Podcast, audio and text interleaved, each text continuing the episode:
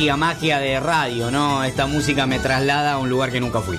Pero, pero es así, uno se imagina en un, en un pub de Dublin. Sí, bien. Así cuando yo vendía cerveza artesanal, que era muy chico, y me hacía llamar Nico McGregor, eh, porque trabajaba en un puesto de, de cerveza irlandesa, eh, venían los sabios de la, pizza, de la pizza, no, de la pizza no estamos comiendo, pero de la cerveza artesanal y me explicaban que la Porter era la cerveza que tomaba su padre en el puerto de Dublin, eh, mientras le pedía a la Molly Malone que los cuide en un nuevo viaje eh, a la reina de los pescadores de Dublin. Y allí aprendí de que la, pi- la pizza se podía eh, comer con la cerveza, pero que la cerveza era más que una compañía para la pizza, Claro. sino que era, eh, por ejemplo, la bebida que les quitaba el frío, se tomaba caliente o natural, eh, a los pescadores de Dublin, donde hace mucho frío. Y así fui aprendiendo. Y ahí me nació la curiosidad de más allá de esa birra que me tomaba con los muchachos en la esquina de casa, eh, de por qué, de cómo nacía, de dónde venía. Y hay muchos argentinos que han comenzado a indagar, ellos en el 2013, los aquí presentes, eh, y que hoy nos van a desasnar en una nueva edición de Jaquea la Cocina. Aguante la birra, loco. Comiendo pizza, tomando una cervecita y nos van a contar de todo. Si querés, Mati, Sí, volvemos a presentar. a- presentarlos, vamos a simular un falso aplauso para ustedes, los caretas que escuchan en Spotify y no escuchan el programa entero. Vamos a hacerle el show de nuevo, ¿eh? como si nada hubiera ocurrido en la previa, que la pueden escuchar en nuestro canal de YouTube. ¿eh? Así es. CQP Radio en YouTube. Pero bueno, los que recién se suman a lo que están escuchando, estamos con Yuri Huerequín y con Ignacio González Luna de Mestanos. Ahí va, ahí va, ahí va. Invitados así. Ya los pueden, no, invitados así, los requiero. Ya los pueden buscar en sus redes sociales, ¿verdad? ¿Cómo es? Me la. Eh, el Instagram es Mesta Nostra y el Facebook también. Así directamente nos buscan y Mesta. Nostra. Bien. Y, y no, sí, así rapidito resumimos desde 2013 que hacen cerveza artesanal, son del sur de- del país, de San Martín de los Andes. eh, y ya tienen una larga trayectoria haciendo cerveza. Hace poco se juntaron con el maestro cervecero de Quilmes, por ejemplo. No sé si quieren resumir rápido esa, esa experiencia. Ahí va. Y bueno, esta experiencia fue una cerveza colaborativa que se conoce mucho entre las artesanales, donde se juntan dos fábricas y elaboran una cerveza en conjunto para comercializarla bajo el nombre de los dos, digamos, y así poder potenciar un poco el negocio e ir también aunando consumidores bajo distintos estilos de cerveza. En su momento Quilmes nos vino con la propuesta, dada la, calidad de nuestras cervezas, eh, nos propusieron hacer una cerveza colaborativa y nosotros accedimos en vistas a abrir un poco la cerveza artesanal al público en general, que de alguna manera Quilmes siendo la, la cerveza más antigua del país. eh, valide la calidad de una cerveza artesanal eh, con difusión nacional, nos pareció importante en una época donde si bien la cultura nació y cada vez va en aumento, también tuvo una, acelera, una aceleración, digamos, dada la moda, lo cual llevó también a que mucha gente por ahí empieza a comercializar cervezas que no estén del todo preparadas. Entonces, de alguna manera fue muchas cosas juntas que se nos mezclaron en este último año y, decidimos no bajar los brazos y ir por todo. Y por todo. Y, quería arrancar por esa anécdota porque, bueno, ahí ya estamos mostrando un poco lo- los distintos productos que tiene, que vamos a ir hablando de a poco durante el desarrollo de- de- del podcast. Pero eh, me, gust- me gustó ese, ese comienzo porque explica un poco la época. Quizá quiero para arrancar y, y que, que se empiece a acercar a la cerveza o quiere descubrir cómo acercarse, que quiero que, que arranquemos con su análisis de, de qué, qué- por qué tomar cerveza artesanal y por qué explotó la cerveza Y debo artesanal. decir que en nuestro, en mi Instagram, en el vivo, ya hay gente muy indignada que suele venir al programa y dice, eh, otra vez. Y bueno, hay que venir todos los, todos los martes, ¿qué se le va a hacer? Hace un rato yo vi a Clary Sobrino, que es encargada de uno de los podcasts, que subió martes, puso, vio que se Sí, estira me, a poner sí, esto. me confirmó que el martes que viene está acá. Sí, está bien, pero tiene que traer ella las cosas. El, el- pone martes como el- la celebración del día y pone una, una birra comercial. Claro. Como que se está tomando una birrita y se está perdiendo de venir a comer una, una pizza con una cerveza a la radio. Los indignados están, los voy a ir leyendo eh, a medida que ustedes nos cuentan su historia. Pero re- bueno, retomo ahí. Eso, de ahí quiero ahí que nos cuenten cómo. ¿Por qué tomar cerveza artesanal? Digo, yo quiero tomar una cerveza artesanal, ¿por qué? Si estoy acostumbrado a tomar la industrial. ¿Qué piensan? Y de alguna manera también en el primer bloque hablamos un poco también de, de la historia también de la humanidad y justamente vos leíste un- una poesía de la hidromiel, digamos, del aguamiel que se dice Así en el vikingo, que también era considerada una- un precursor de la cerveza, por así decirlo. También se habló que nació en Egipto, fue una de las primeras bebidas fermentables de la humanidad uno de los primeros métodos de conservación de alimentos. Supuestamente fue la causa por la cual los seres humanos dejaron de ser nómades, ir de acá para allá para poder asentarse, para poder tener plantaciones, para poder tener grano, para no hacer pan, sino cerveza. De hecho, hay una frase que dice, cada, cada pedazo de pan cuenta la triste historia de un trigo que pudo haber sido cerveza. Ahí va, me Entonces gustó. la pregunta es, ¿por qué no tomar cerveza? Claro, no, para muchos que son nómades en este siglo, la birra es lo único que lo que lo que los asienta en una ciudad. Dice, ay, me mudé a una, en la esquina hay una birrería y, y- y se convierten en sedentarios absolutamente, eh, porque simplemente porque les gusta que hay una birrería cerca. O porque te crece la panza birrera y no te se, puedes mover. y uno se convierte en sedentario ya se, ¿no? Bien, bueno, eh, no, me, está me bien. gusta eso. sí, gusta. eh, está bien el concepto histórico. Me, que- me gustaría ahondar un poco más en el momento más presente. ¿Qué pasó en los últimos años? Quizá eh, después que ustedes empezaron, antes, ese, momento histórico en el que hubo un boom de la cerveza artesanal o, o- apareció una competencia a la, a- a la cerveza industrial. ¿Cómo ven esa? Y nosotros cuando nació la marca, justamente no, no escuchábamos mucho del ruido de lo que estaba haciendo la cerveza artesanal. Nosotros al ser del sur siempre vimos marcas emblemáticas, digamos, de la cerveza artesanal argentina, que prácticamente todas se concentraban allá por el sur como un producto regional, viste, como un producto patagónico y viendo todo este nuevo producto y también probando estos estilos, como de alguna manera reconocimos la cerveza y empezamos a fabricarla en vistas de hacer buena cerveza y buscar una alternativa de consumo a un producto tan masivo, ¿no? Y sin darnos cuenta nos fuimos adentrando en un, en un boom de mercado, en una tendencia que se convirtió en una moda, que viene con una cultura subyacente, que la gente empieza a discernir entre estilos, se empieza a dar cuenta que los estilos no son solo por colores, sino que también hay familias de estilos con una gama de sabores, intensidades distintas. Y así fue como el mercado también fue creciendo mucho. Hubieron muchas fábricas de cerveza que, que empezaron a nacer y mientras tanto también agarró imprevisto, por así decirlo, al mercado argentino porque ni siquiera estaba legislada la cerveza. La cerveza artesanal entra en el Código Alimentario Argentino recién en febrero de 2017, si no estoy equivocado. Entonces ni siquiera había legislación para poder regular esas cervezas, esas cervecerías que estaban naciendo, entonces también de alguna manera es como que hubo un libre albedrío, digamos, de mercado, como que, bueno, no es peligrosa la cerveza porque no puede matar a nadie, porque tiene un pH muy bajo, entonces no hay ningún bacteria ni microorganismo patógeno que pueda hacer un daño a un ser humano, entonces como que de alguna Circula. manera se hace la vista gorda. Claro. Dice, bueno, cuando lo regulemos después veremos qué hacemos con todo esto que está sucediendo. Y así fue como 2017, fue una locura, abrieron cervecerías para todos lados, sido un montón de productores, un montón de fabriquitas, eh, cervezas que quizás no tendrían que haber pisado en la calle, se tomaban con toda felicidad un diciembre de 2016, 2017. Eh, y bueno, después vino la crisis, ¿no? Nos golpeó a todos, duro y parejo, a cada uno, y ahora es también donde el mercado empieza a sucumbir en, en sálvese quien pueda, empiezan a haber guerra de precios en la calle, ¿viste? Claro, Como claro, que- eso también influye. Sí, sí, sí, influye mucho. Sí, la- y la industria vuelve con toda, imagino, ya con por ahí con más establecida, los, por ahí las cervezas más industriales contraatacan con, con productos que, que les sale más barato hacerlo. ¿Cómo es esa competencia? Y la verdad que es, es difícil porque siempre depende de la, la arista por donde lo encuentres, por donde trates de analizarla. La realidad es que las cervezas industriales, por dada su estructura, digamos, como, empresa, no son muy flexibles al cambio. Sí trataron de adaptarse y eso es- lo ves claramente hoy, pero en los primeros años del boom de la cerveza artesanal, eh, como que recién estaban empezando a tirar algún estilo, distinto.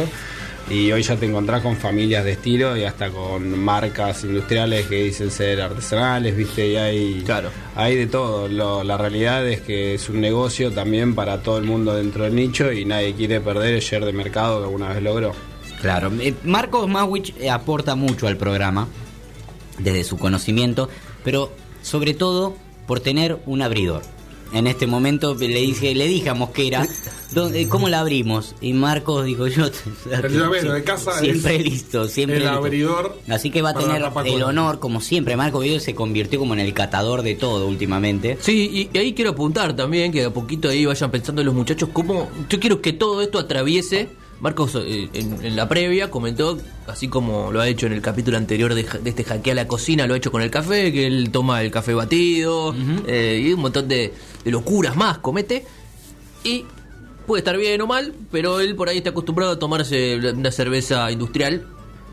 Bueno, quiero ver cómo, si, a ver si lo pueden transformar. ¿no? ¿Qué, qué ventaja tiene el artesanal? Es nuestro Bueno, pero mi Para nuestra pregunta, convencer a rata de Marcos. mi laboratorio. pregunta sobre la formación tiene que ver un poco con esto de la industrialización, porque el hecho de que sean eh, ingenieros les permite, por lo menos de, la, de la- ser eficiente el proceso, de- desde el punto de vista costos, calidad y demás, competir en, mejor no, no para competir en precio, pero sí están en un precio mucho más adecuado que algunas cervezas artesanales que pierden en, en su capacidad de tener un- algo eficiente en su producción y por eso duran lo que duran, porque Sí. si no venden miles de botellas por día... Claro, semana- aquello de artesano a empresario, Marquitos, ¿no? esto sí, un llamado de atención para William Morroy, y estuve con él reunido. Eh, de aquello de artesano a empresario, de cómo, si bien uno hace un producto artesanal, cómo poder... Sí, sí.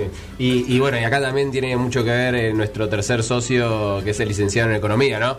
Eh, la, la persona que de alguna manera arma el plan de negocio de la empresa, las proyecciones, el cash flow es, digamos, por ahí eh, la, la persona que de alguna manera lleva el timón en el lado de económico y financiero de la empresa y eso como emprendimiento es muy valioso.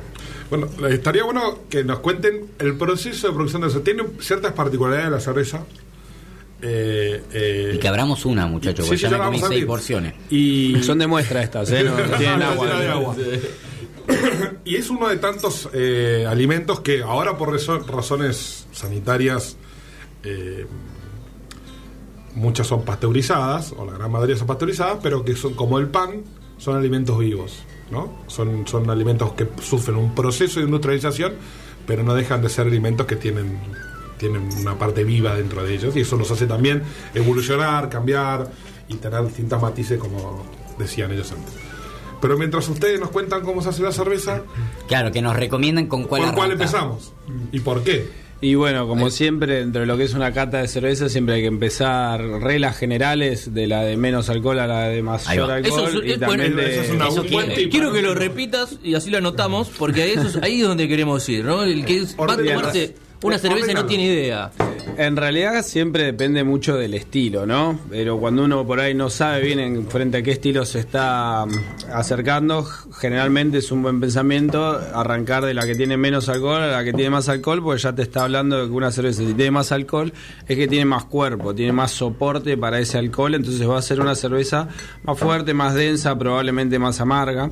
Entonces siempre se conviene empezar por las más suaves de alcohol y yendo hacia la malta los colores también de la cerveza, los famosos colores, que no son estilos, pero por ahí aunan familias de estilos, pero generalmente se va también de las más claras a las más oscuras, por la simpleza de que las maltas claras tienen menos arista de sabor, por ahí van como corteza de pan o miga de pan, después ya si te para los rojos ya aparecen los caramelos, empiezan a aparecer notas tostaditas, eh, también ya cuando te das una cerveza negra ya también estás hablando de como el café, se va tostada, entonces ya aparecen los sabores y las intensidades de- del tostado y del quemado.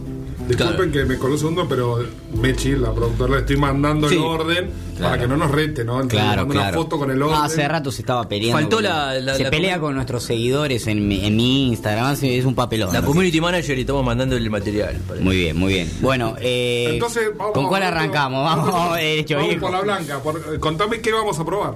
Y bueno, acá hoy para, para probarles trajimos Blondale, que vendría a ser la cerveza tradicional, digamos, por Bien. excelencia, vendría a ser la, la contraparte a las industriales rubias lager, sería la artesanal Blondale o Golden Ale, como se encuentra, que es un estilo...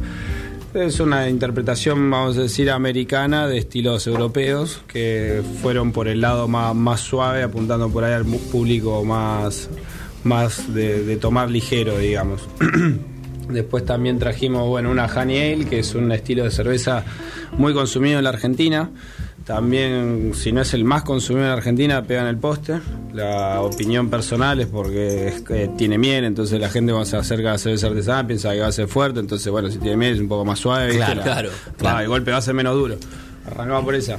Después también... A ver, arranquemos con las dos. Vamos a empezar a las podemos ¿Por empezar a en, en- en ese, en ese orden más o menos es lo que va la blanca es de trigo. Eh, Ah, este caso es una Bit Beer, que es un estilo de trigo belga, tiene agregado de cáscara de naranja y coriandro. Como todo estilo belga también siempre te implica que hay una particularidad de las levaduras, entonces por ahí está bueno, si no hay cervezas más fuertes en alcohol, dejar las belgas un poco para lo último también. Bien, me gusta ¿Cómo ese orden, sí? ir Claro, entendiendo bien, Voy a sí, hacer sí. pregunta, porque el otro- al- la semana pasada, el detalle que había de cómo había que tomar el café. Sí, sí, claro. Le damos el pico, el vaso. Ahí va, me gusta. Sí, sí, sí, ¿Cómo, ¿cómo seguimos se la experiencia? Está ¿Alguna destapada. Está destapada. Mirando. hacemos? No, no, pero rama, rama de, de- del café, el especialista, por ahí te dice, no, no, ya la destapaste, ya la contaminaste, viste, te tira algún dato así. Entonces que hay que tomarla al segundo, ¿no? La haciendo destapada. veo. Ya está oxidada. ¿Qué hago? ¿Qué hago? Sí, bueno, ¿Qué siempre- hago? Guíen ustedes, chicos. Siempre, vamos. siempre hay puristas, digamos, en todo, entonces siempre hay muchas Fondo. maneras de hacer las cosas. La realidad es que entrale el pico dejate joder, no, mentira. Tengo una, duda sobre esta, urbanas. Yo me dijeron que había que servirla despacio y después que haga un poco de espuma para liberar la cerveza. ¿Es así? La Un espuma. poquito de head, un poco de cabeza, ¿sí? Sí, la espuma siempre es buscada en la cerveza por un par de particularidades. Sirve como tapón, vamos a decir, de la, de la cerveza en el sentido que no deja que se evaporen todos los. Pero Marco, todos Marco los- va a hizo- espuma, está haciendo un papelón lo que. Pero saca una foto Una foto para mi chicha. Lo recomendable es de uno a dos dedos de espuma, depende del tamaño Claro, de tu dedo. Puedes hacer a lo Marcos. Homero Simpson hizo. Para esta para. Michi porque me salió perfecto. Espera, pero repitamos ahí, uno o dos dedos de espuma. Uno o dos dedos. Claro, porque Se pasó un poquito. No, pero fue con mucha confianza este muchacho. Se mandó. Se mandó con mucha fe. Es la primera vez que si sirvo una cerveza. A ver. No, la verdad que en base a todo lo que es servido de cerveza hay también muchísimo material porque como hay tantos estilos, generalmente cada uno le trata de poner un vaso adecuado para cada estilo, también hay métodos de servido distintos, depende si es botella, depende si es tirada. La verdad que es un mundo muy muy amplio. Bueno, pruebe, Marcos, no, Usted es el catador Usted oficial. arranque ya, usted, sí. esto es así. A mí me dan el culito, el famoso culito siempre. El primero nariz siempre me enseñaron. Siempre el nariz. Y generalmente en el aroma le sacás el 80% de lo que vas a sentir en boca. Eh, alguien entrenado, el aroma te saca mucho. Recuerda que se después acaba de no clavar media, mucho. media pizza, Marcos. ¿ah? Bien. Bien, dice, bien. bien. Miren que al del, ca- Tradicional. al del café fue choto, ¿eh? Le Claro, le dijo, me dijo, parece una cagada el café. Es un té. Esto. No, no, Dijo, esto es un acá- té. por el tema del batido. No, no, no, estaba muy No, no, caliente. No quería que le saquen el instantáneo. suave. Bien. No es una cerveza hiper amarga. Me encanta, es Christoph, boludo, o sea, es, o sea, es no, Christoph, o sea, eh, bueno, tra- tra- claro, tráeme tu plato y te juzga, o sea, los pibes acaban de firmar un convenio con Quilmes y vos le estás diciendo si está bueno o Si no. está bien o El no. consumidor manda. Está muy bien. Totalmente. Es lo que hay que escuchar. El- sí, no, yo todo eso de las notas y todo eso no entiendo un corno. Tengo cero, cero capacidad de, de- de discernir los distintos olores y sabores. Soy muy choto con eso. Pero la verdad que me gustó una cerveza que tomaría tranquilamente todos los días. Perfecto. Muy bien. Sí, sí, está muy bien esto, está muy bien. Objetivo cumplido. Objetivo cumplido. ¿Y qué, qué hay de la temperatura? ¿Qué temperatura se, se recomienda tomar, al menos esta, Blonde Ale? Y la Blonde Ale es un estilo que se toma un tanto frío, no tanto como las industriales, que quizás las tomás entre 2, 3 grados. Por ahí una blonde artesanal entre 4, 6, 7 grados está más que bien. Bien. Hay una, hablando de la temperatura de la cerveza, eh, el tema de la refrigeración es, es un tema de la modernidad, ¿no? Antes las cervezas se tomaban a temperatura de cava, no, Sí. no, no existía la, la- la- A mí me pasa eso, que por ahí con las arte- algunas artesanales, si me gustan, eh, como este caso, por ahí eh, no me molesta que esté un poco menos fresca que una de otra marca o, o- Sí, hay algunas que el frío ayudan a, a esconder el, el sin sabor de alguna cerveza. Y es justamente eso, porque el frío lo que hace es adormecerte lo- las papilas gustativas, entonces sentís menos. Claro. El- eh, pero un eslogan que diga, tómala bien fría porque es un asco, no, no, no. No pegaba. Yo no voy a ser eh, jefe de marketing de ninguna de esas empresas. Bien. Eh, bueno, esto está muy bien, ¿eh? Sí. Y, ¿cu- ¿cuánto, ¿Cuánto tiempo lleva hacer esta, esta birrita? Y este tipo de cerveza es un estilo joven, se le dice por bajo tenor alcohólico. Eh, generalmente ronda las tres semanas de elaboración, entre las dos y tres semanas la cerveza ya empieza a estar lista para ya ser embarrilada o fraccionada y que pueda acercarse hacia el consumidor, porque generalmente tenés una semanita más de distribución que también ayuda un poquito a la maduración de, de la cerveza. Ahí va. Entonces más o menos... Un mes. Sí, este estilo de cerveza yo creo a las 3, 4 semanas eh, ya está perfecta y estará en su punto máximo durante un mes más.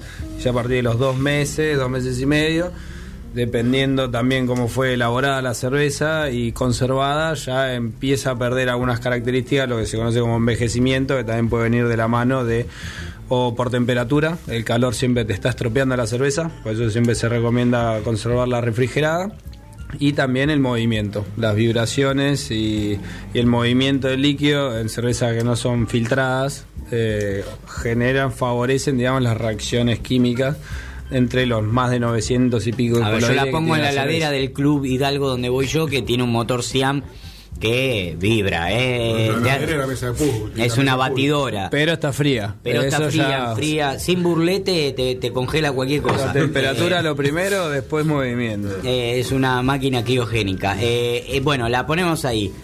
Eh, ¿Cuánto tiempo puede estar? Yo le regalo esta botellita a Trapito, el bufetero del club. Le digo, Trapito, toma. Y me dice, bueno, la guardo. ¿Y la, cómo la tiene que guardar en la heladera? Mira, eh, no, lo Porque ideal Trapito sería- va a ser así y la va a poner... Claro. No, al ser artesanal lo ideal es que esté vertical. Bien. Eso tiene, tiene que ver porque hay algunas por ahí Digo que no estoy partículas en No, que- muy bien esa, ¿eh? Sí, sí, que van descantando por ahí al fondo de la botella, como pueden ser por ahí restos de levadura que se encuentran en el líquido, entonces lo ideal es conservarla siempre vertical. Y con lo que preguntabas vos respecto a, el realidad que estás preguntando es el vencimiento de, de la cerveza, tiene, mu- tiene mucho que ver eh, con el proceso por el cual fue hecho la birra. Si la birra está pasteurizada, tiene un determinado vencimiento, si está filtrada, tiene otro, y si no está ni filtrada ni pasteurizada como hacemos nosotros, tiene un vencimiento muy corto. Nosotros hoy estamos en dos meses de vencimiento de, de la cerveza desde que el producto ya está, digamos, en, en barriles. Se debe conservar en frío y se debe beber dentro de los dos meses de, de que fue entregado el producto. Claro, porque, eh, eh, digamos, en el, en el consciente colectivo está como, como esto de que, bueno, si tengo botellas de birra artesanal, toma, me sobraron tres de un casamiento, pero no, tomátela rápido. Sí, ¿viste? porque no como, la puedo guardar. Rapidísimo. Y la realidad es que si tenés cerveza fría en la heladera, ¿cuánto tiempo te dura? No, no, bueno, bueno, pero puede pasar esto. No, no, estamos de acuerdo, no, pero... No, hizo- uno hizo una fiesta, y le sobraron Claro, le sobró 20. mucha, y- claro. No fue buena la fiesta, sí, solo- Claro, es verdad. Es, es totalmente. Totalmente. Empieza a cuestionarse cómo hace la fiesta. Claro, en vez de te cuánto sobró cerveza, no, pibe, no sabes hacer una fiesta. Claro, de- También, de nuevo, viste, muy pesado con el tema, pero siempre depende mucho el estilo. Estilos que tienen mayor porcentaje de alcohol generalmente se tratan mucho mejor con el, con el envejecimiento. Ya con estilos que tienen más de 7-8% de alcohol, ya hasta podés hablar de estilos de guarda, que hay estilos que... Sí podés si hablar, ¿no? años- Después de 7-8% de alcohol ya empieza a... Veo, Pero hay cerveza que podés madurar años si querés. Claro. veo que no sé si es algo una norma hoy de las cervezas que tiene trazabilidad la cerveza ustedes, tiene número de lote, lo cual permite ¿no? cierta trazabilidad de, para cuestiones sanitarias y de... Sí, es una exigencia de agroindustria, digamos, Bueno. porque al tratarse de un alimento, eh, si hay algún problema a lo largo de toda la cadena, alguien sale intoxicado, debes poder realizar la trazabilidad de qué día se elaboró, cómo fue el proceso y qué materias primas, qué lotes de qué materias primas utilizaste, como para poder rastrear hacia atrás dónde hubo un problema y también para saber qué lote tenés que retirar del mercado porque también puede afectar la salud de otras personas. Eso para los consumidores, para que cuando vayan a comprar, que vean lo que están comprando, ¿no? Que, que hay una diferencia entre Muy buen detalle, Marco. Sí. una, ¿cómo una identificar? cerveza cualesquiera y una que por más que sea artesanal, lo, tiene un- todo un- detrás todo un desarrollo industrial en cuanto a trazabilidad, gestión, Sí. procesos. Básicamente tendrían que ver eso, que no, esté, que no esté escrito con lapicera o fibrón, porque eso también puede ser adulterado, que esté puesto con un sello o con una impresión. Y después, bueno, la habilitación, las dos habilitaciones que son el registro del establecimiento y el registro del producto, el RNE y el RNPA, digamos, serían por ahí las, las cosas básicas que debería buscar un consumidor a la hora de comprar una cerveza.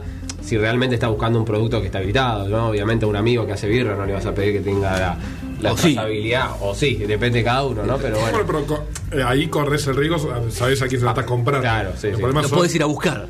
como, como la cerveza, como en su momento en otros años estaba el tema de los chocinados artesanales, que no tenían ninguna trazabilidad. Claro, y por más que es un producto re- bastante noble, que los problemas sanitarios que tenga la cerveza, eh, así a la mente me viene muy poco, casi te diría que ninguno.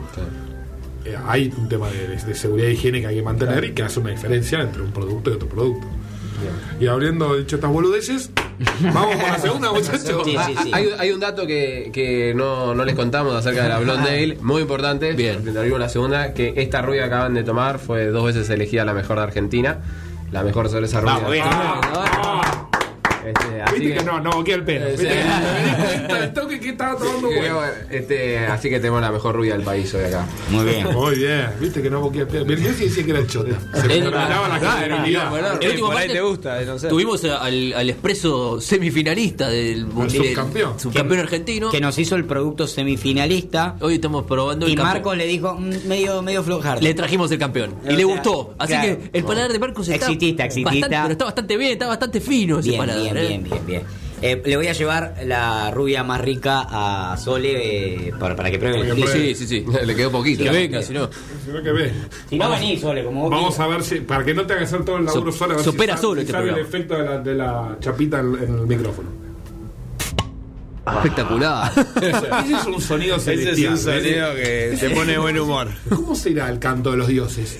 Así y con retoques de corcho, ¿viste? Como son los, los dos instrumentos de los dioses. Santo de los dioses. Bueno, vamos a tomar acá. Marco dice, yo la el envase, que es el... hay hay otro Bueno. vaso, si quieres para mezclar. Y ahí acaban de escorchar, de escorchar la Scottish Ale, que es un estilo escocés, como le dice su nombre. A los escoceses les gusta ir mucho por la malta, maltas caramelo también, por eso el color rojo eh, un tanto intenso. Y también acá trayendo un poco lo que vos contabas, Nico McGregor, Gracias. eh, la Scottish es un estilo que es muy similar a un estilo inglés que se llama bitter. La- el juego de maltas es muy similar, la diferencia está en el lúpulo. Los ingleses adicionan más lúpulo y de ahí por eso también el nombre bitter. Y los escoceses fueron siempre más por la malta. ¿Y por qué era esto? Porque Inglaterra era el que importaba los lúpulos a las islas de Gran Bretaña, entonces se la tenía que comprar a Inglaterra. Entonces, como buena colonia conquistada, dijimos, te vamos a dar lo menos posible. Entonces, casi que no usaban lúpulo en sus cervezas. Y ese es un dato histórico de por qué la Scottish es una cerveza tan maltosa yendo al dulzor de las maltas. Además, por favor que el INADI no me denuncie. Ojo, lo que si ya arranca así, Nada, cualquier cosa ahí, de la hay que esperar un poco. No, no, o sea, o sea, Dice- dicen o sea, tirá- tiralo dentro de 10 minutos, porque si arranca un comentario así, no puede salir nada bueno de Cuando vos preguntás en las Islas Británicas. Es como, es co- como cualquier frase desafortunada que dice, todo bien con los tal, pero no, no, eh, pe- no diga No, pero nada. esto es lo que dicen allá. Ah, bueno, está bien. Yo no, no lo sostengo ni lo defiendo. Y pero lo reproduce. Sí, pero eh. eh, la libertad de expresión de la prensa.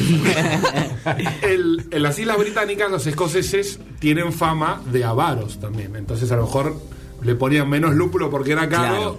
para De amarronar un ratusa, poquito. De ratusa, claro, de avaros. Ok, ok, ok. Sí, quizá era porque eran los más pobres de la isla, entonces tenían que ahí escatimar con algunos ingredientes que no les llegaban. Bueno, o que les guste otro. No, no, a vos te No, toca, no, a vos está. abrís. Te has ganado el lugar. Es mi preferida. En general, no sé por qué. Necesito que me expliquen por qué me gusta esta cerveza. Porque no sé por ahí porque para pedir una diferente a la rubia. Claro. el canchero y pido. Porque estás a la moda por ahí. Claro, pues está de moda. No sé. Esperen, nota, se esperen nota que la Christoph, diferencia. esperen que No, Christoph no, se está- nota, está se nota la analizando. diferente. No lo puedo identificar, me doy cuenta que es distinta, el, el- el- el aroma es distinto y el sabor es distinto. Ya no te voy a ir con el verso, ah, el gusto en boca y se nota el, Claro. el paladar, ¿no? Porque es hablar, para mí, no. el frutado. toda esa boludez no, no, no la entiendo, eh, pero me gustó. Bueno, Básicamente, lo puede largar, o sea, Básicamente no que le demos la posibilidad de probar el primero, vamos a vamos. con el café puede pasar que no me guste alguno. Difícil. La cerveza. Por eso yo cerveza. dije, estos me van a caer simpáticos, porque acá no va a haber dudas. ¿eh? Siempre, no sé si esta tiene, porque en realidad yo no tengo mucho paladar, pero a veces le siento caramelo. Creo que lo estaba contando recién. y Eso me gusta. Eso me va. ¿Cuál es caramelo? ¿Media hora? No. Y también, ¿eh? Esta es de barcito, loco. Sí, ¿no? No, Ese es de barcito. O por lo menos a mí me lleva ahí. Bueno, la Scottish fue un estilo, nosotros justamente veníamos haciendo bitter, que es esta contracara inglesa, y nos dimos cuenta que la- las ventas no, no reflejaban lo que para nosotros era la cerveza, era un estilo, a mí me encanta, digamos, es como un dulce amargo que simpatiza mucho a los amantes de la cerveza, pero al público en general no le iba tanto y nos fuimos dando cuenta porque es cerveza artesanal y tiene nombre bitter, ¿viste? Amarga. Entonces la gente decía, no, si es artesanal y encima te dicen que es amarga Claro, de entrada. es intomable. Fuimos, entonces ahí fue donde el- también lanzamos eh, la Scottish, que es la contracara, como les digo, y la empezó a romper en las ventas. De hecho, este año la Copa Argentina también sacó una medalla de oro, eh, con lo cual quedamos muy contentos con el producto y es uno de los más solicitados hoy en día, y tanto así que reemplazó la Bitter, que lamentablemente la descontinuamos. Aquellos amantes de la Bitter de Mesta les pido Sí, perdón. histórica. Sí, sí, fue una de, de la- de las banderas de Mesta en el principio. Ya volverá, ya volverá. A mí me gusta la cerveza amarga, bien amarga. Es como el, el Gatorade. ¿No? O sea, dijo- Ya le pegó, ya le pegó. No, no, pero para, para, para, para, para. El Gatorade de Pará, Milán. pará, pará, pará, pará, pará, Marcos, pará, vamos con un freno. Porque por eso el Inadi te debería eh, eh, hacer una... Pero no, no. pitch. Está diciendo eh, que le gusta lo amargo como el Gatorade que debe ser néctar sacado de una No, no, flor. No, es, no voy a eso. Voy a que eh, el- el- la cerveza amarga son esas cervezas que cuando tenés mucha sed, hace Claro. mucho calor, te tomás una cerveza amarga y es Claro. como. Y, y pegó Canjoli con Gatorade, Marquito, Claro, porque, porque me pasa lo mismo, si cuando no te- tengo mucha sed tomo... Si no tengo sed, de tomarme, tomarme un Gatorade es. Claro, no puede. Intomable, no lo puedo Pero usted, claro, toma... Pero no, la cerveza sí, no. Pero, pero esa, no- ese nochecita de 36 grados de Buenos Aires, Claro. una cerveza amarga bien helada, Va. ¿no? Ahí de 5 grados, pues menos que eso ya, ¿no? 5 grados, eso, eso te quita la sed. Otra que pasa el doctor. bueno. Arrolla la sed.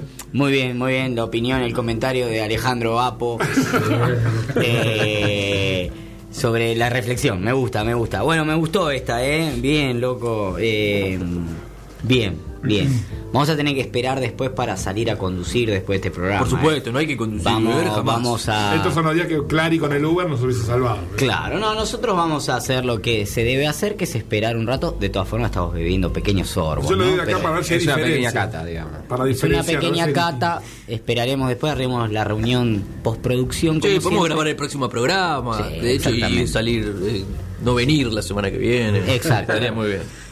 Eh, o podemos hacer el próximo programa en la fábrica, ¿eh?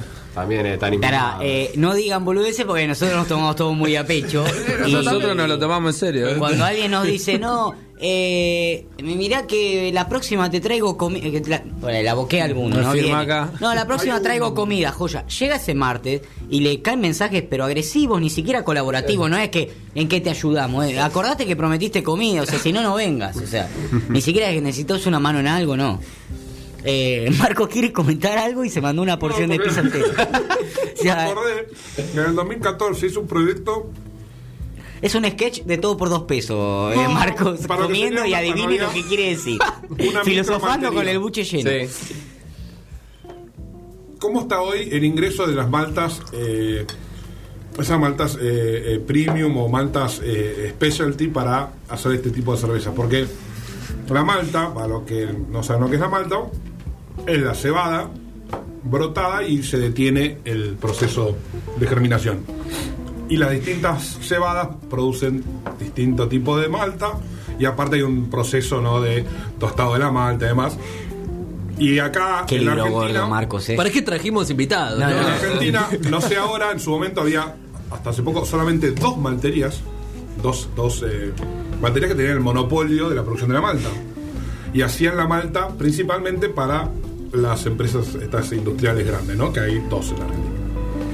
Entonces, lo interesante de la cerveza artesanal para jugar con los sabores es los distintos tipos de malta. Y, y no te producían malta especializada porque les- el proceso tan grande, no le- los batches de malta no le daban la capacidad. Sí. Y en ese momento, me acuerdo, era difícil conseguir, era difícil la importación. Hoy, ¿dónde consiguen esas maltas distintas? Si es que las están pensando. Eh, bueno, mm, déjame también de- decir un poquito, también para que, se entienda un poquito por qué también se le dice maltas especiales, ¿no? Vos hablaste un poco del proceso de malteo. Eh, en maltas hay dos grandes familias, digamos, tres se podría decir, que son las maltas base, que son las que conforman generalmente entre el 80 y el 90 y pico por ciento de, de lo que es la mezcla de maltas, eh, hablando en cerveza artesanal, claro está. Eh, después también tenés las maltas caramelo, que se les hace un proceso distinto, y después ya tenés más las maltas tostadas. Las maltas caramelo y las tostadas son consideradas especiales porque se utiliza un bajo porcentaje. Cuanto más oscura es la malta, menor porcentaje se utiliza. Entonces vos ves una stout que es negra y decís, claro, esta la hicieron toda con malta negra, ¿viste? Pero si haces eso es horrible, es una tringencia, un quemado. Increíble, usas un 5%, por ejemplo. Entonces, ya pequeño porcentaje de distintas maltas especiales realmente te dan la característica de un estilo. Eh, entonces ahí es donde en Argentina te das cuenta que también falta un poco de la tecnología del malteo para siempre poder dar una constante dentro de una malta, digamos. Yo te doy esta malta que es una Special B, eh, una caramelo 140 y siempre tiene que ser la misma y exactamente igual porque eso es lo que te da para poder estandarizar tu, tu producto, más cuando sos artesanal y compras pocos kilos y no es que puedes viste mezclar lote con lote y ir estandarizando. Eh, nosotros hoy en día compramos todo un proveedor que trae, usamos maltas especiales de afuera. Esa es la realidad, una empresa alemana que está ya desde 1800 y pico dedicándose a, a la maltería y de hecho su ciudad no fue destruida en la Segunda Guerra Mundial porque estaba en plena montaña y siempre estaba tapado por nubes y nunca los bombarderos nunca vieron la fábrica. Y así se mantuvo la tradición. usando.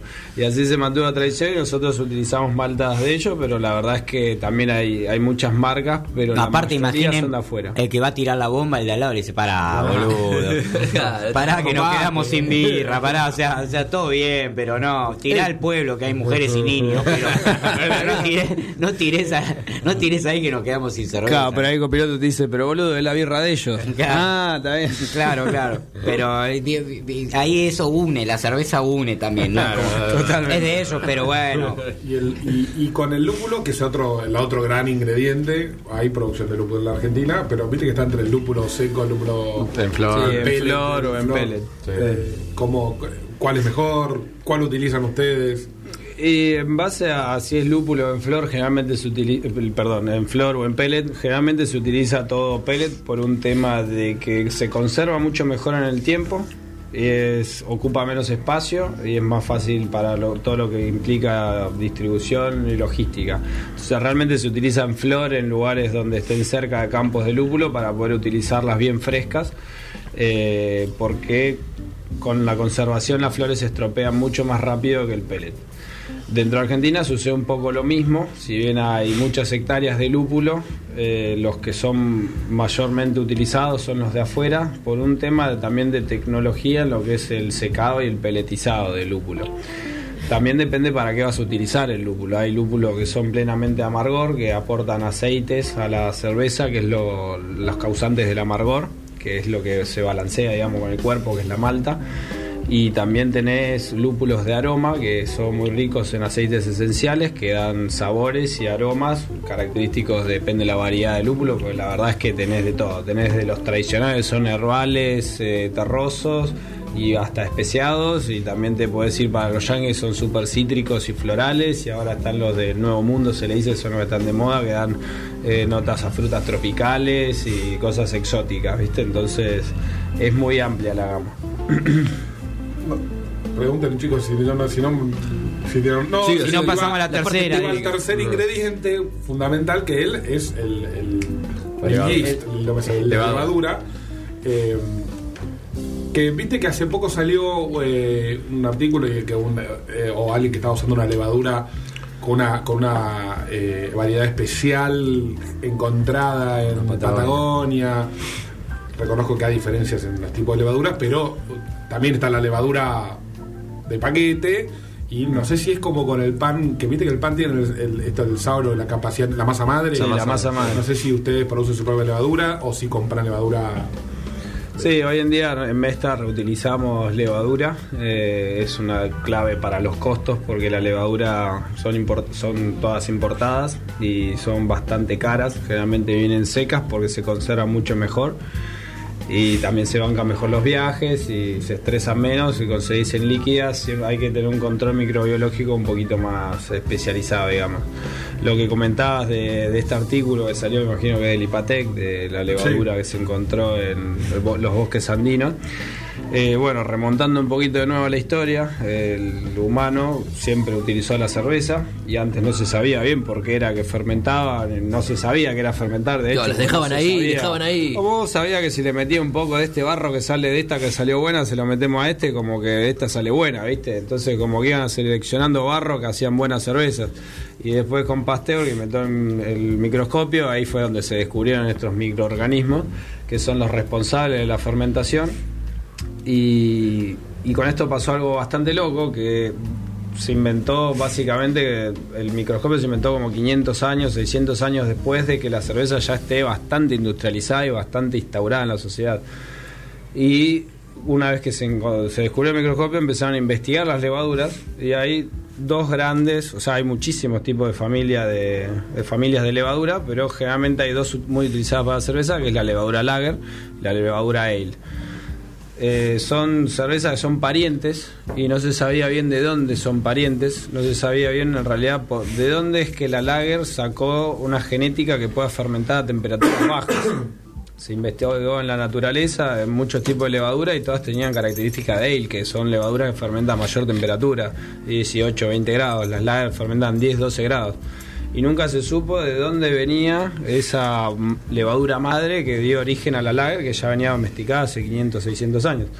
Y fue, eh, se cree, por digamos evidencia científica, que es pues, podría haber originado de la Patagonia Argentina. Porque los bosques de la Patagonia Argentina encontraron muchos casos de esta levadura que se llama Guayanus, que vendría a ser la madre de las lager. También se encontraron algunos casos en China, pero son muy chiquitos y aislados. Después de mucha investigación, acá con poca investigación se encontraron un montón, digamos. Entonces se sospecha que en de alguna manera la levadura viajó a Europa para poder dar origen a las lager que tantas fueron utilizadas por la industria cervecera. No, y, ahí- y entendemos el, ahí entendemos los nombres también de dónde vienen, cuando yo a veces le- leo Red Ale, no sé cuánto Ale, o, o una Claro, Lager. claro. ¿Qué, Claro. qué es? Bueno, viene ahí del nombre de la levadura, no tenía No idea. dejen pasar eso. Inventamos el dulce de leche. Inventamos la cerveza. Ya está. Ya ¿Qué más todo, Yo- tienen yo no entiendo. No entiendo cómo estamos como estamos. Eh, estamos así, escúcheme, quiero abrir la tercera. Discúlpeme, eh, vamos, vamos. No, interesante No. el tema de los tipos de cerveza. Sí. Eh, Lager, Pilsen, eh, tienen, cuéntenos, nosotros chupamos, cuéntenos de dónde vienen los nombres. Que es lo que quiere saber Mati. Y generalmente, bueno, eh, la terminación ale o lager te dice el tipo de levadura. Eso ya te indica algunos rasgos del estilo. Las, las cervezas tipo ale utilizan levaduras ale que dan una gama más amplia, aristas más pronunciadas de sabor. Las lager son más neutras en el sentido que te dan una bebida más limpia con menos aristas de sabor. Después, los nombres intrínsecos de cada estilo generalmente vienen de su fuente de origen. Pilsen viene de Pilsen de República Checa, por ejemplo. Después Claro, la, la- la ciudad de Pilsen. de la ciudad de Pilsen. Y no sé, por ejemplo, ¿Qué, hablan qué de. hay de cierto que ahí Se acordó Mosquera, se despertó desnudo Sí. en Pilsen seguramente.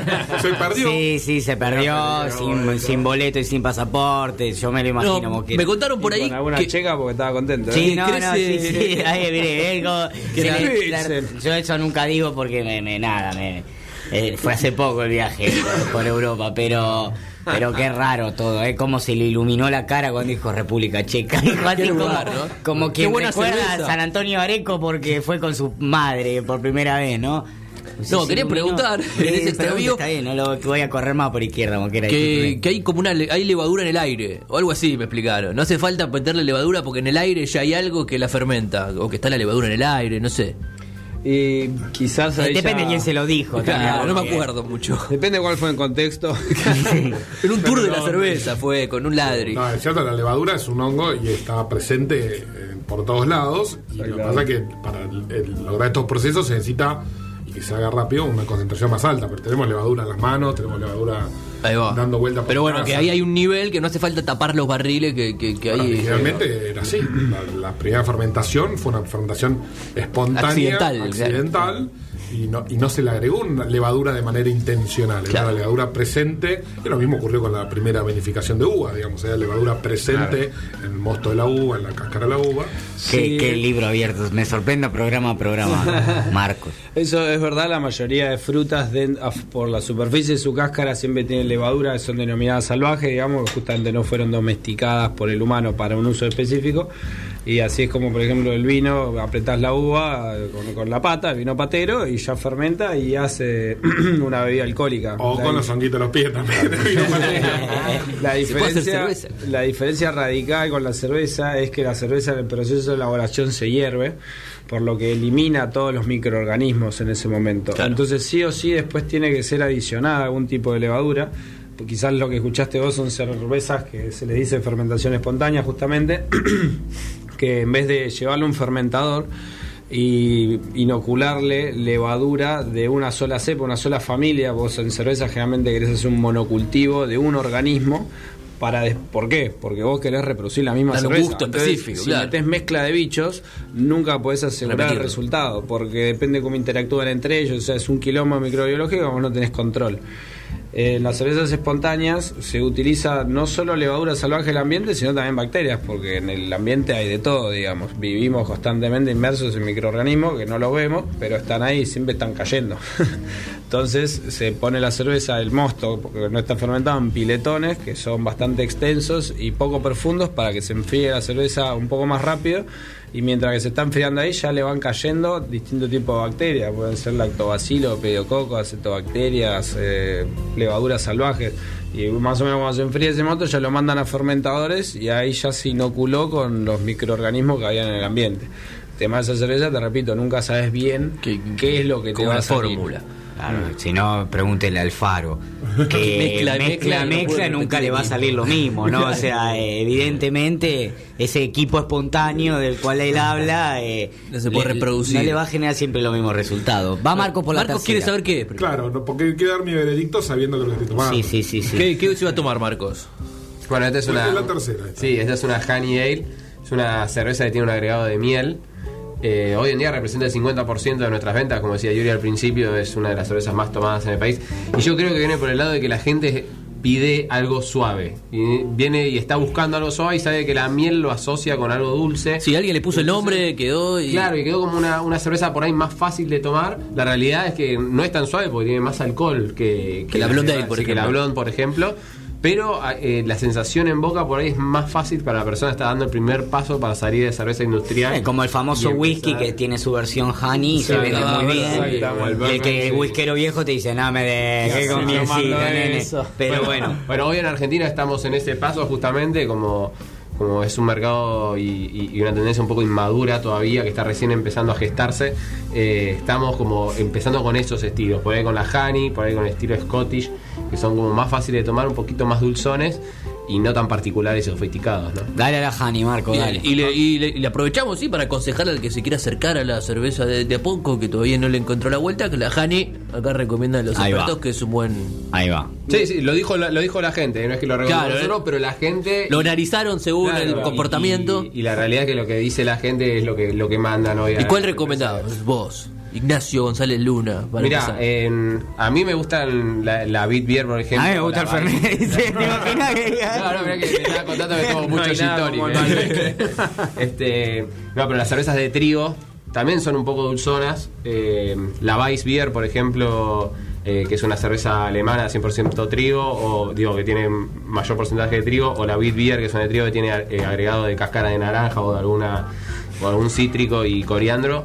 También es, es fácil de tomar y como tiene ese dulzor de la- del trigo, creo que también es un buen primer paso como para empezar. Para los suavecitos como yo. Ah, sí, la sentí más fuerte igual, ¿eh? es verdad, por ahí porque ya me metió el cuento de que Es un golazo, eh, me encantó. ¿Te gustó eh, esa? me No es encantó. mi preferido. Me encantó, me Ahí encantó. hay, hay eso, ¿eh? hay como... Los que saben, saben que no es la, no es la. Sí, viste, es, es como que hay, está- hay dos bandos, viste, el que la odia o el que la ama. No hay ninguno que se tome una Hani Y por eso es la más exitosa, papá. O sea, la- eh, si genera amor-odio es por algo. Sí, eh. bueno, tal cual. La otra, si no, pasa así, como desapercibida. Esta está muy bien. Me sigue gustando la primera, por ahora. Le- me gustan mucho las salsas negras también. Bien. Con el- el- que tu- hablaron hace un rato sobre las, pero no sé en qué momento.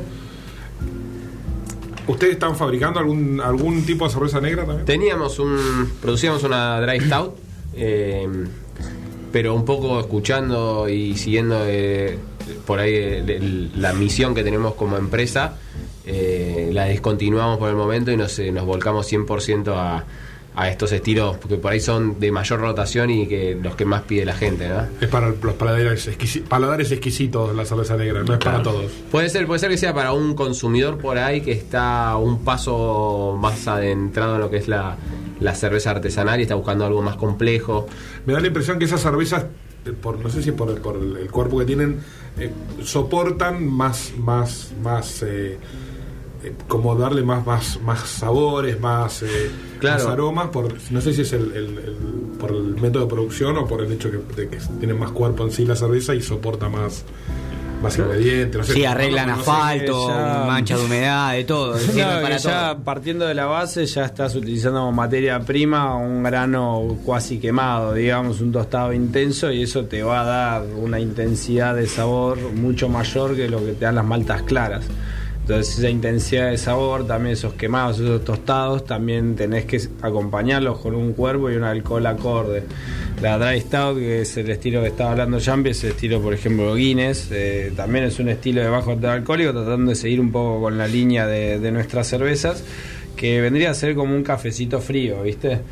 Y, las cervezas negras siempre van un poco para ese lado, pero también tenés las suaves como esta Dry Stout, también te puedes ir por cervezas muy complejas, que ya tienen una nota que las maltas tostadas con el- la maduración y el alcohol en el tiempo dan dan una gama, la verdad que increíble, decís, wow, esto es cerveza, ¿viste? Y de repente es como tenés un jerez, de repente te dan notas como avinadas o jerezadas, la verdad que hay mucho. Yo no quiero ser ortiva, pero esto es como cuando uno está en una, en una fiesta o en un boliche y tiene la consumición y se acerca la hora que cierra la barra. Nos quedan cinco minutos de programa y dos por abrir.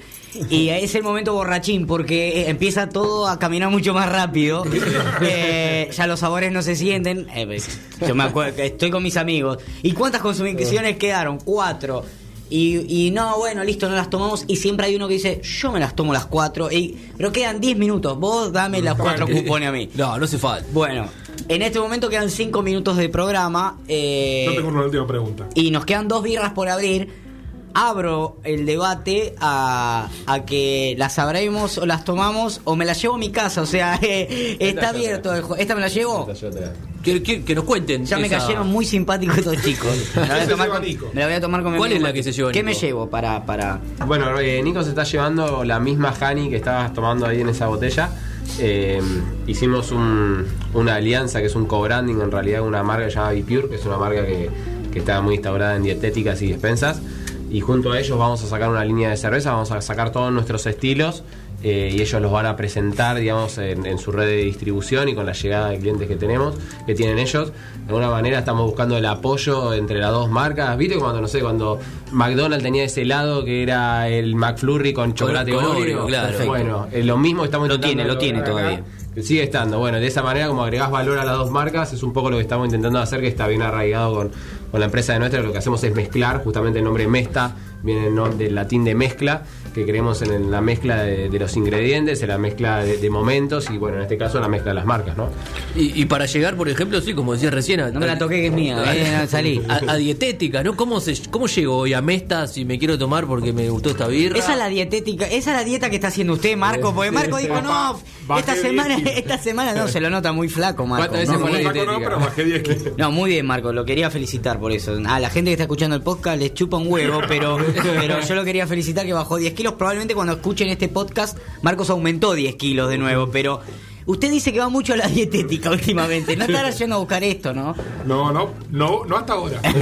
No la había visto. No porque no sabía, pensé que era miel, boludo. Esto, si tengo dietética debe ser una cagada. Pensaba, no, es cerveza, listo. No, muy bien, muy bien, muy bien. Bueno, está bárbaro esto. Nos queda una por abrir, la podemos abrir. Dale, dale, vamos a dar. Sí, Sí, sí, David, ahora, ahora abrimos. Última pregunta. Así como el café instantáneo era no café, esta moda que tienen los yankees de la cerveza light, eso no, no es cerveza, me imagino. ¿Qué es eso? Sería como el pecado, así como el instantáneo era el, ca- el- el pecado del café, la light Bud o la Light, eh, la Light Course o todas esas son el pecado de la cerveza, me imagino. De alguna manera sí, lo que hay que también entender es que hay gustos para todo y también hay distintos estilos y distintos momentos. Eh, ese tipo de cervezas son cervezas muy ligeras que a lo mejor le agradece la gente que tiene una playa con 40 grados Claro, de calor, claro, ahí va, ahí va, pleno ahí va, ahí va. sol y se quiere refrescar, bajar unos grados, se toma esa birra, le encanta ahora. Y es bien barata, ¿no? También. Y también, claro, acorde al, al precio, de- al bolsillo de caballero. Eh, pero en síntesis, en un momento se trató de sacar una cerveza en polvo y eso ya te da impresión, ¿viste? Porque ¿cómo? metés polvo en un vaso, metes agua, mezclás y tiene espuma, ¿viste? ¿Cómo mierda hicieron? Eso sí que te da impresión. Después estas son cervezas industrializadas que quizás utilizaron otros ingredientes para hacerla más barata, como arroz o maíz, entonces también te da otro perfil, ¿viste? Y después a esa cerveza la quisieron rebajar un poquito más y quisieron le meten un 30% de agua y le pones light. Claro, ahí va, está, ahí es va, ahí va, ahí más va. light. Y eh, usted, me- usted dio la figura O exacta sea, que que te es. están cagando. No, no, no, dio la figura exacta más que es, estoy también. en la playa y necesito una birrita que tampoco me dé vuelta porque. suave, sí. Exacto. Y después también por eso entendés por qué es la más barata. Eh, ahí va, ahí va, ahí va. Esta tiene, por algo, tiene muchas burbujas, por Marcos la tiró así, porque como... Gran por- pregunta. No, no, Tiene yo otro color también, es una cerveza Sí. distinta. eh. O sea, si usted me dice, te tomás un traguito de sidra, por ahí me como que sidra así de arranque. Eh, lo que tiene, bueno, hay una particularidad de lo que estábamos hablando de servido y demás. Cuando ves burbujas que se pegan al vaso, Sí. ya te indican que el vaso estaba sucio. Ah, ok. Que algo que pasó porque Marcos Porque el vaso ya lo venimos usando durante la tenía sesión. agua, tenía agua y Marcos Claro. lo quiso limpiar, eh, pero tiró agua arriba de la pizza, hizo cualquier cosa. Y eso, o sea, burbuja pegada a vaso. Sí. Es que el el vaso bar, tenía suciedad, Ay, entonces la Dios mío, ahora me pongo a acordar todos los tragos que he tomado. Dios mío, con tanta burbuja. Es cosas que no hacen burbuja. Cosas que no Que hacen tenían burbujas pegadas igual. Que ya tenían burbujas. Vasos vacíos con burbuja Un pegada. vaso de agua. Eh, ¿Esta, esta qué es? Esta es la de trigo que había Esa es la de trigo, exactamente. ¿La tomó Marquito? No, no la probé. Características así. ¿Qué onda el trigo? Claro. ¿Qué onda el trigo para la cerveza? Mm, Bueno, depende de dónde tomes cerveza, siempre Se nota la, la la diferencia cerveza, clara de. de- las cervezas de de trigo, por ejemplo, son muy, muy tomadas eh, en Alemania. Realmente se utilizan levaduras especiales para las cervezas de trigo que dan notas más por ahí afrutadas, eh, yendo hacia características como, como banana o como a chicle. Eh, generalmente están asociadas con cervezas muy refrescantes, un poco sedosas también por el aporte del trigo. Y depende del estilo, llevan más o menos entre un 50 a un 30% de trigo malteado. Es totalmente diferente. Sí, sí. O el vaso que usted puso tenía detergente. No, no, pero- O estamos tomando una birra totalmente diferente. Eh, eh, Viste que cuando estás tomando, tomás, tomás. Como, el, como la vez pasada que notamos esa diferencia entre los cafés, ¿te Sí, acordás? la semana pasada fue tremendo. No, acá también esta última cerveza se notó que es Cuando como me otra tomé el familia. instantáneo después de tomarme los cafés que me hacía este pibe. O sea, era tomar metal. De No, verdad, no se pudo tomar. No, no, no, no, horrible. No pero- pude tomar más, de hecho. Tomar más café instantáneo, Mati. En este se ve bien claro la diferencia de, de- como de familia, ¿no? De- se huele. Eso también principalmente viene del lado de la levadura, que era un poco lo que les contaba, que estilos belgas tienen un manejo distinto y familias distintas de levadura. Los belgas, al igual que un poco también los franceses, son muy de, de la rama de consumir productos, eh, vamos a decir, en putrefacción controlada. Claro.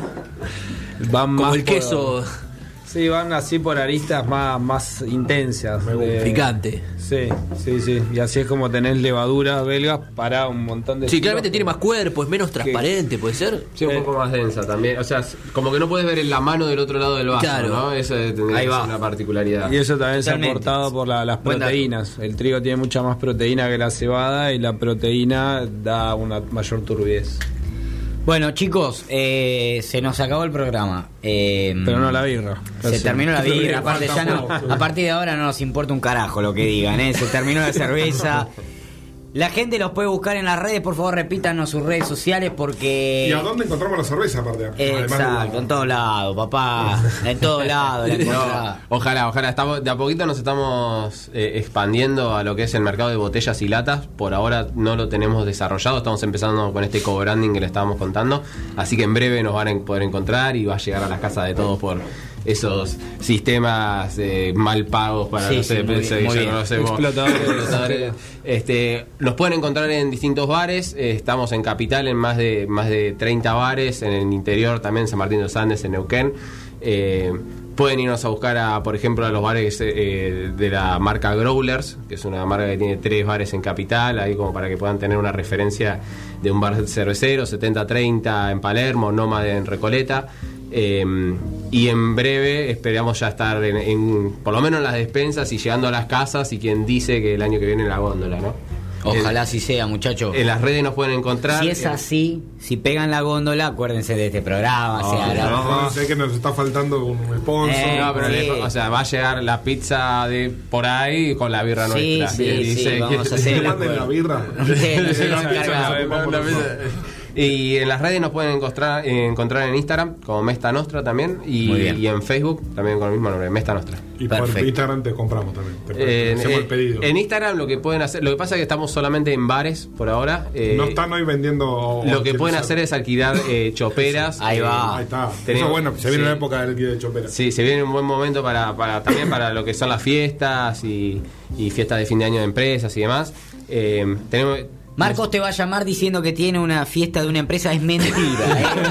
No tiene una empresa. Eh, no tiene una empresa. Va a beberla él solo mirando eh, Cobra Kai temporada 3. eh, Y la nueva de Ricky Morty. Y, y la nueva temporada de Rick and Morty. Enchufado a la chopera. Enchufado a la chopera, cual suero cuando estuvo internado por apendicitis. Como bebé la eh, Así, así que sí, vendele, pero.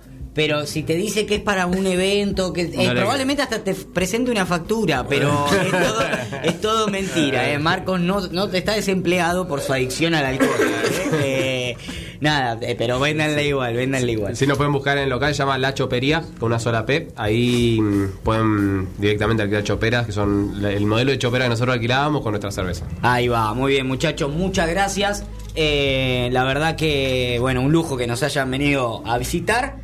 Y ahora, cuando termina este podcast, nos quedamos arreglando el programa desde, desde la fábrica. Bien, Lo vamos a hacer. de una. No hay... Ya está, la boquearon, digamos. Ya estamos adentro. Miren pero, pero que- pará, vengan un viernes que comemos asado al mediodía también, ojo. Me encantó, pero este pibe quiere, quiere que lo amemos. Han tantos programas grabados que podemos grabar Sí, el viernes sí, al sí. mediodía que viene. Eh, Marcos tiene una tanga que dice I love birra y se va a tirar de panza eh, En un barril. en un barril fermentado eh, dice- creyendo que él es un una, una levadura espontánea.